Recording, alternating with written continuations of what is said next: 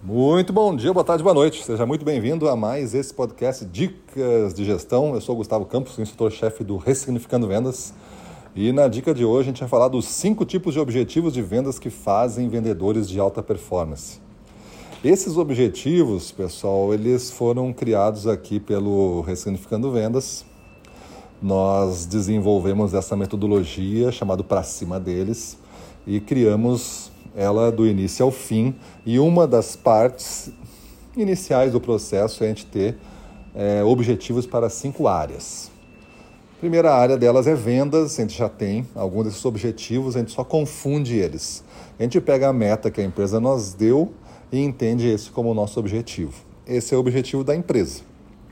A empresa tem a sua meta, lhe deu uma parte desse objetivo né, para você fazer que aí você entende isso como uma obrigação. Só que a sua meta de vendas e todos os indicadores que também vão gerar objetivos de venda, não só o faturamento, é, devem ser seus e devem ser superiores aos objetivos da empresa, porque a empresa não pode cadenciar o teu crescimento pessoal, o teu crescimento profissional, as coisas que tu quer conquistar. Principalmente se você for um vendedor é, comissionado, com prêmios, que tem que estar sempre é, ganhando o máximo possível, porque não existe é, aguardar mercado, né? não existe reserva de mercado. O que você deixa de vender esse mês, o outro foi lá e vendeu.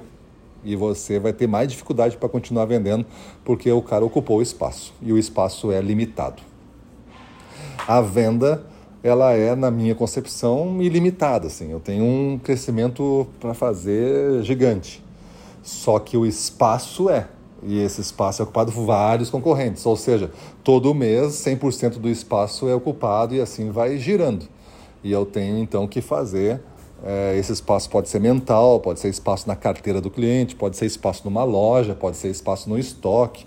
A gente vai ter que ocupar ele, mas não vai ficar ocioso 50% lá do, do espaço, né? Se a gente está vivendo daqui a pouco uma economia para frente, né? Então, saindo desses detalhes, objetivos de venda é o primeiro, objetivos de aprendizagem, você tem que ter o que você quer aprender, porque somente um novo conhecimento vai fazer com que você tenha novas vendas. Ah, esse é outro ponto de mistério e de desconhecimento. As pessoas querem uma técnica de vendas, querem uma frase para fazer uma objeção de preço é, cair, elas querem um atalho que não existe. Porque imagina se existisse o atalho, seria uma coisa que eu contaria para todo mundo, todo mundo começaria a fazer e, e aí daria uma, como um efeito mágico. Não existe, né? Não vamos se enganar, não vamos ser criança. A gente tem que ter um conhecimentos crescentes, progressivos, constantes, atualizados, para que responda de acordo com o momento, com a pressão do momento que vai evoluindo. Essa pressão vai ficando cada vez mais complexo. As coisas começam a a tomar outro corpo, você começa a, crescer, e isso deixa, demanda responsabilidades, a gente tem que aprender a lidar com isso. Então, objetivos de aprendizado. Terceiro grupo, objetivos de processo. Aí sim vem a técnica de vendas, vem tudo que você tem que aprimorar dentro desse conjunto de processos. Né? O quarto, objetivo de relacionamento. Aí vou falar especificamente de relacionamento. Muitos vendedores, principalmente, até mesmo gestores comerciais, acham que o relacionamento resolve tudo. O relacionamento resolve uma parte, resolve às vezes você continuar a ser ouvido, mas você vai ter que ter uma boa proposta, um bom negócio, articular um bom processo, estar aprendendo para continuar sendo interessante, ter objetivos de venda ousado para te estimular a provocar o crescimento. Então você vai ser aquele cara do relacionamento que só fica repondo as coisas e fica cada vez menor porque os concorrentes estão crescendo.